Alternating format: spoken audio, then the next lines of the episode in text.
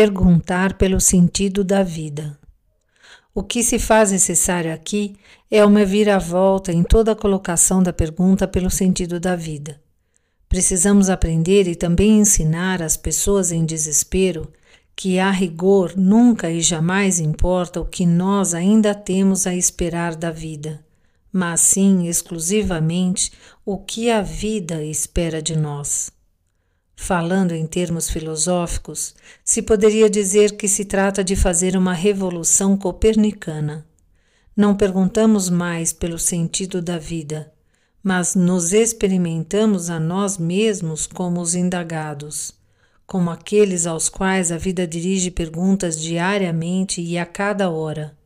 Perguntas que precisamos responder, dando a resposta adequada não através de elucubrações ou discursos, mas apenas através da ação, através da conduta correta.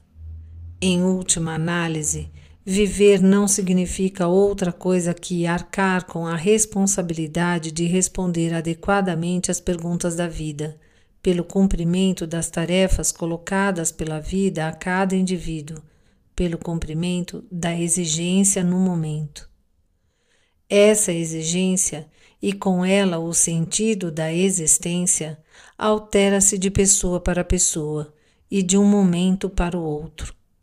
Jamais, portanto, o sentido da vida humana pode ser definido em termos genéricos. Nunca se poderá responder com validade geral à pergunta por este sentido. A vida, como a entendemos aqui, não é nada vago, mas sempre algo concreto de modo que também as exigências que a vida nos faz sempre são bem concretas. Esta concreticidade está dada pelo destino do ser humano, que para cada um sempre é algo único e singular. Nenhum ser humano e nenhum destino pode ser comparado com outro. Nenhuma situação se repete e em cada situação a pessoa é chamada a assumir outra atitude.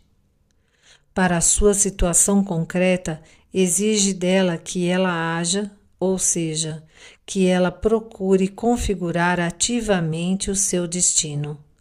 Ora, que ela aproveite uma oportunidade para realizar valores simplesmente vivenciando, por exemplo, gozando outra vez que ela simplesmente assuma o seu destino.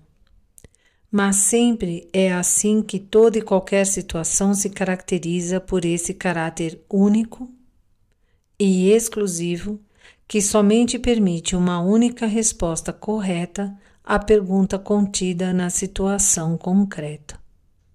Quando um homem descobre que seu destino é sofrer, tem que ver neste sofrimento uma tarefa sua e única. Mesmo diante do sofrimento, a pessoa precisa conquistar a consciência de que ela é única e exclusiva em todo o cosmocentro deste destino sofrido.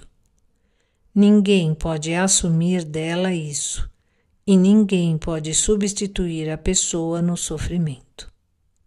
Mas na maneira como ela própria suporta este sofrimento, está também a possibilidade de uma vitória única e singular. Para nós, no campo de concentração, nada disso era especulação inútil sobre a vida. Essas reflexões eram a única coisa que ainda podia ajudar-nos, pois esses pensamentos não nos deixavam desesperar quando não enxergávamos chance alguma de escapar com vida.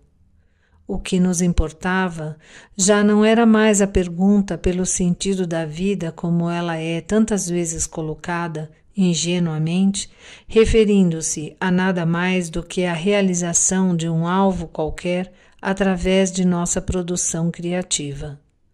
O que nos importava era o objetivo da vida naquela totalidade que incluiu a morte, e assim não somente atribui sentido à vida, mas também ao sofrimento e à morte. Este era o sentido pelo qual estávamos lutando.